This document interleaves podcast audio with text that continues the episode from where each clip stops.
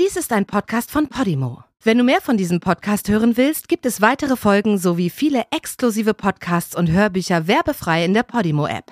Alle Infos und den Link zum Angebot findest du in den Show Notes. Die Leiche in der Tiefkühltruhe. Eine Leiche in einer Gefriertruhe. Ein Mann, der verschwindet.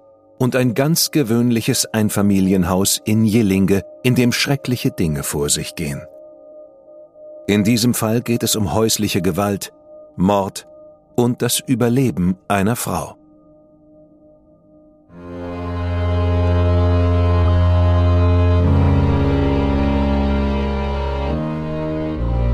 Du hörst Morden im Norden.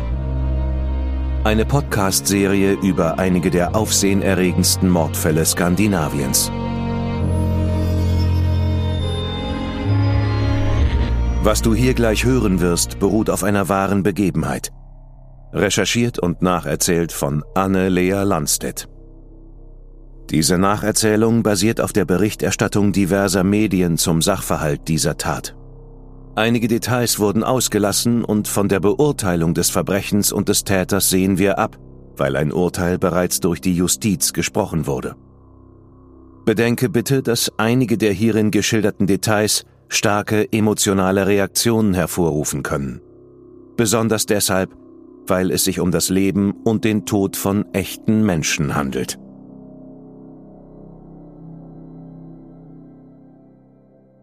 Alles beginnt mit einem kaputten Auto. Melans alter Volvo 244 will einfach nicht anspringen. Sie braucht den Wagen, um nach Ölstücke zu fahren, wo sie als Sekretärin in einer kleinen Firma arbeitet. Und, was noch viel wichtiger ist, sie fährt damit täglich zu ihrer Mutter, die im Sterben liegt. Normalerweise ruft sie bei so etwas ihren besten Freund Jan an, aber der liegt gerade im Krankenhaus. Ihr Ex-Mann René wäre ihre zweite Wahl, aber der sitzt aktuell wegen Drogenbesitzes im Gefängnis und kann ihr nicht helfen. Doch für solche Fälle hat er ihr jemanden empfohlen. Jens Flano. Er hatte den 31-Jährigen im Gefängnis kennengelernt, als dieser kurz vor seiner Entlassung stand. Da Jens Geld braucht, erklärt er sich sofort bereit, Melans Volvo zu reparieren, obwohl er eigentlich nicht viel über Autos weiß. Melaine ist erleichtert. Sie hält Jens für einen netten und freundlichen Mann. Er bietet ihr sofort an, ein anderes Auto zu besorgen. Sie hat nichts dagegen. Hauptsache, sie hat schnell wieder einen fahrbaren Untersatz. Jens ist ein paar Jahre jünger als sie und sehr charmant. Melaine ist von seinem anziehenden Lächeln mehr als angetan. Als er sie bittet, ihn durch Seeland zu fahren, sagt sie sofort zu. Sie kennt den Grund der Reise nicht, es ist ihr auch egal. Während er seinen Geschäften nachgeht, wartet sie geduldig im Auto. Im Laufe der Reise eröffnet er ihr plötzlich, dass sein wahrer Name Jimmy sei. Sie nimmt das zur Kenntnis, ohne weiter Fragen zu stellen. Jens hat sie jedoch angelogen, denn in Wahrheit ist Jimmy ein alter Freund von Jens, der in Jütland lebt. Mit dessen Einverständnis nutzt Jens öfter Jimmys Sozialversicherungsnummer, wenn er von der Verkehrspolizei angehalten wird. Einmal verbringt er deswegen drei Monate hinter Gittern, da Jimmy vergessen hatte, ihm mitzuteilen, dass er wegen Trunkenheit am Steuer verurteilt wurde. Da er nicht erschienen war, um seine Strafe anzutreten, wurde Jens stattdessen eingesperrt, als er sich mal wieder für Jimmy ausgab. Während der Fahrt durch Seeland kommen sich Jens und Melaine näher. Sie fasst schnell Vertrauen und hat das Gefühl, in ihm einen neuen Freund gefunden zu haben. Melaine genießt die Reise und flirtet heftig mit Jens. Sie freut sich, einen so netten Mann kennengelernt zu haben und erzählt ihm sehr viel über sich.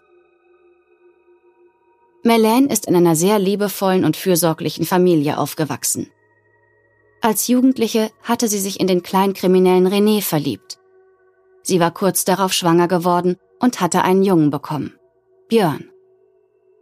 Zwar lebt sich das Paar relativ schnell auseinander, aber Melaine und René bleiben weiter befreundet.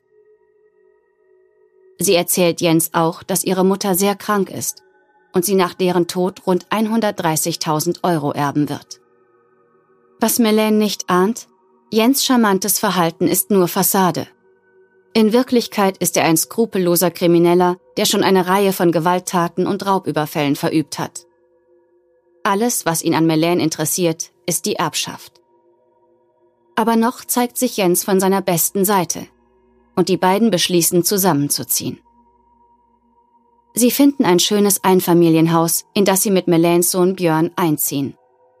Alles scheint perfekt. Dann stirbt Melaines Mutter und Jens zeigt sein wahres Gesicht. Melaine wird von nun an geschlagen, gedemütigt und vergewaltigt. Zu den Nachbarn hat sie keinen näheren Kontakt. Wenn jemand sie trotzdem auf ihre blauen Flecken oder ihren gebrochenen Arm anspricht, sagt sie, sie sei die Treppe hinuntergefallen oder gegen eine Tür gelaufen. Denn Jens befiehlt ihr das zu sagen. Er droht andernfalls ihren Sohn Björn zu töten. Er teilt ihr mit, dass er so lange bleiben wird, bis sie ihm das Erbe zukommen lässt. Melaine möchte ihren Peiniger so schnell wie möglich loswerden. Doch so einfach ist das nicht. Es dauert, bis der Nachlass geregelt ist. Ihr bester Freund Jan war in der Zwischenzeit aus dem Krankenhaus entlassen worden und besucht Melaine. Er wundert sich über ihre zahlreichen Verletzungen. Doch hat sie dafür eine passende Erklärung parat. Eines Tages kommt er überraschend vorbei und sieht, dass ihr Arm in einer Schlinge hängt. Als er Melaine fragt, was passiert sei, meint sie nur, es sei ihre eigene Schuld gewesen. Dann versucht sie jedoch um Hilfe zu bitten. Eines Tages, als Jens unterwegs ist, ruft sie die Polizei. Doch anstatt ihr zu helfen, sagt man ihr nur, sie müsse persönlich auf der Wache erscheinen und Anzeige erstatten. Doch da ihr das nicht möglich ist, sitzt sie weiterhin in der Falle. Ihr Zustand verschlechtert sich im Laufe der Zeit immer mehr. Melaine hat inzwischen ständig Schmerzen am ganzen Körper. Jens weigert sich jedoch, ihr Schmerzmittel zu geben. Stattdessen bietet er ihr Wodka an. Da der Alkohol ihre Schmerzen betäubt und sie keine Alternative hat, trinkt sie ihn. Schon bald trinkt sie eine Flasche pro Tag. Dadurch befindet sie sich in einem konstanten Rauschzustand und stumpft allmählich immer mehr ab. Jens wartet weiter auf die Erbschaft und geht seinen Geschäften nach. Unter einem Stein auf einem Weg in Jillinge hat er eine Bankkarte versteckt. Von Zeit zu Zeit hebt er damit gewisse Beträge ab. Dadurch ist immer Geld im Haus. Nachdem er die Karte benutzt hat, legt er sie wieder unter den Stein. Er trägt sie nie bei sich. Denn es ist nicht seine Karte. Sie gehört einem gewissen Benny Zederquist. Auf dessen Konto wird von der Gemeinde Bröntbü jede Woche rund 200 Euro eingezahlt, es ist Bennys Vorruhestandsrente. Benny Zederquist ist seit nunmehr zwei Jahren verschwunden. Doch niemand hat ihn je als vermisst gemeldet. Denn Benny war jemand, der meist in seiner eigenen Welt war und keine Angehörigen mehr hatte. Er lebte in einer kleinen Wohnung, die ihm von der Gemeinde zur Verfügung gestellt worden war. Niemand weiß, wie sich Jens und Benny eigentlich kennengelernt hatten. Wahrscheinlich war Jens durch einen Bekannten von Benny zu ihm mitgenommen worden als er gerade mal wieder aus dem Gefängnis entlassen worden war. Die beiden waren ein sehr seltsames Gespann. Der unscheinbare Benny mit den eingefallenen Wangen und der junge, gut aussehende Jens. Aber warum verschwand Benny plötzlich? Tötete Jens ihn? Und wenn ja, warum? Die Polizei rekonstruiert die Ereignisse später wie folgt. Eines Abends im Dezember 2001 ist Jens mal wieder bei Benny. An diesem Abend eskaliert die Situation. Wie Jens einige Zeit später einem Freund tränenreich und unter Drogeneinfluss erzählt, hatte Benny angefangen, sich was einzuwerfen und ihn dann angepöbelt. Deswegen war er furchtbar wütend geworden. Jens hatte Benny getötet und die Leiche in einen schwarzen Plastiksack eingewickelt. Dann war er damit mitten ins Nirgendwo gefahren, bis er auf einen verlassenen Bauernhof stieß. Hier hatte er Benny zwischen Bauernhaus und Scheune hinter einem Carport vergraben. Fast drei Jahre später erhält die Polizei einen anonymen Hinweis, sie würden die Leiche von Benny Zederquist auf eben diesem verlassenen Bauernhof auf Westseeland finden.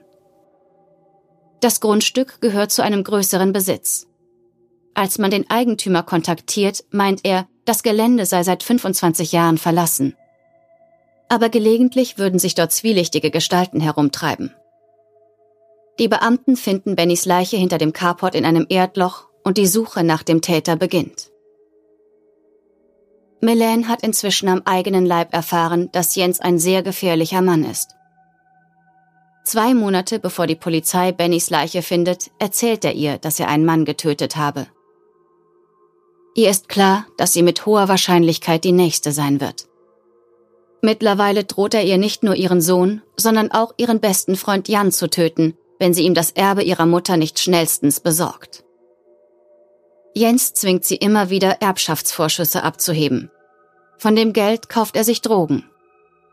Doch irgendwann kann sie nichts mehr abheben, bevor nicht der Nachlass geregelt ist.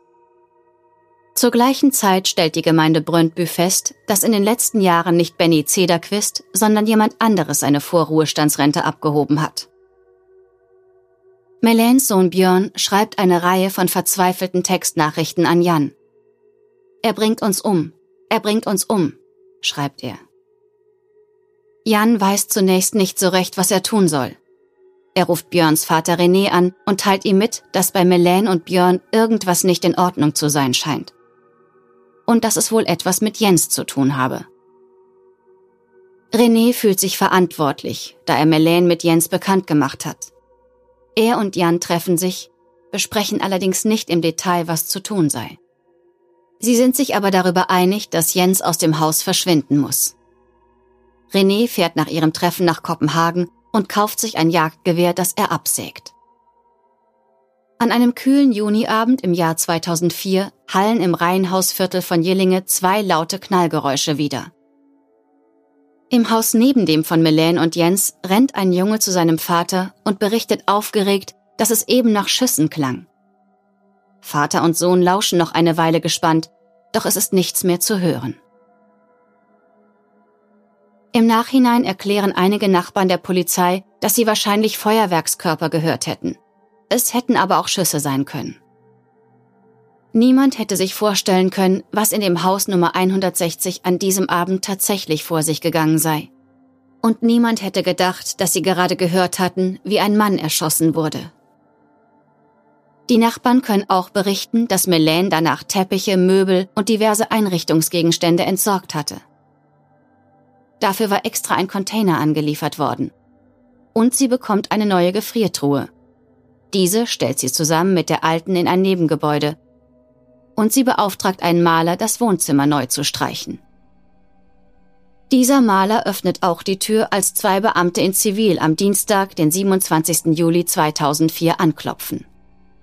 Die Beamten werfen nur einen kurzen Blick ins Haus und sehen, dass die Möbel im Wohnzimmer mit Plastik überzogen sind. Dann verlassen sie das Haus und gehen über den gefliesten Vorgartenweg zum Nebengebäude. Als sie die Tür öffnen, sehen sie die zwei Tiefkühltruhen. Eine ist offensichtlich kaputt. Bei der anderen wurde der Deckel mit grauem Klebeband zugeklebt. Die Beamten schneiden das Band durch. Sie ahnen bereits, was sie finden würden. Sie hatten vorab den anonymen Tipp bekommen, dass sich in dem Nebengebäude des Hauses eine Leiche befinden würde.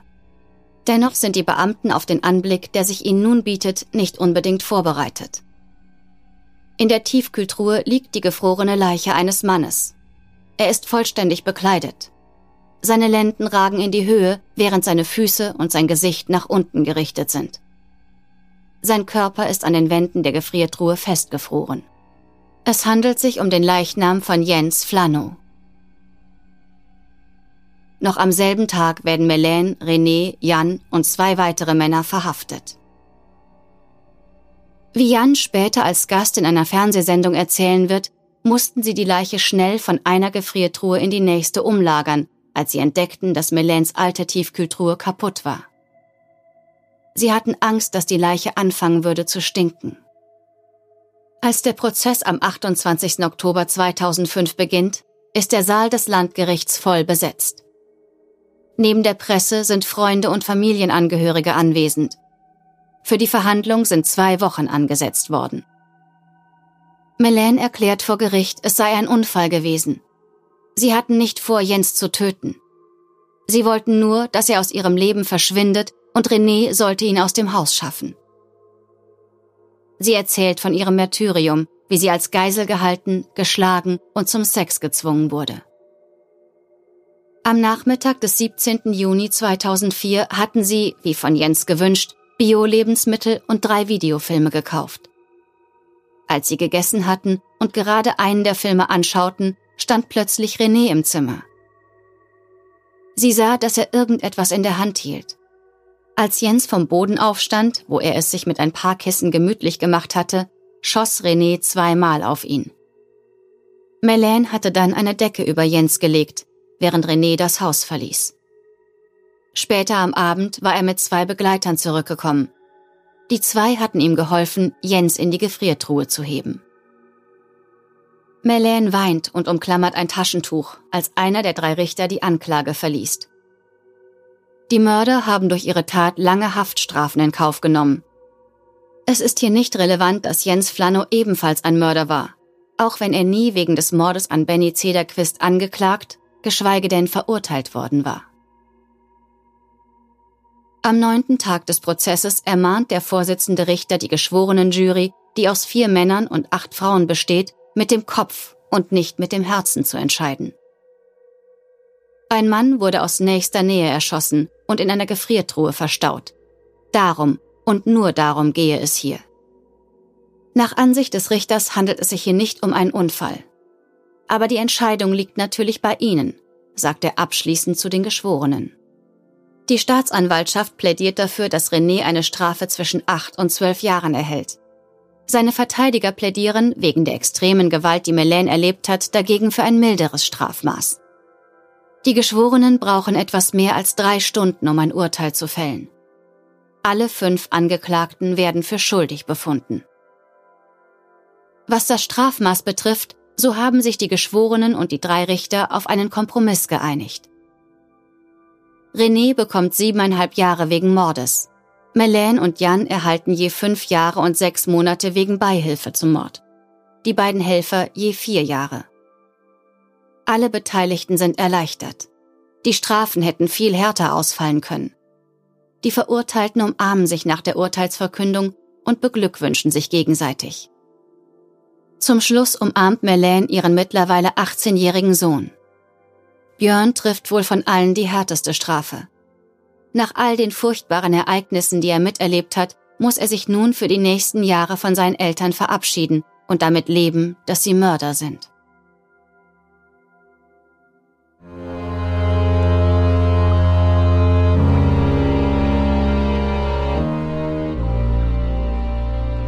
Die deutsche Fassung der Serie Morden im Norden ist eine Produktion der Fritzton GmbH. Im Auftrag von Podimo. Zu hören waren Marike Oeffinger und ich, Sascha Rotermund.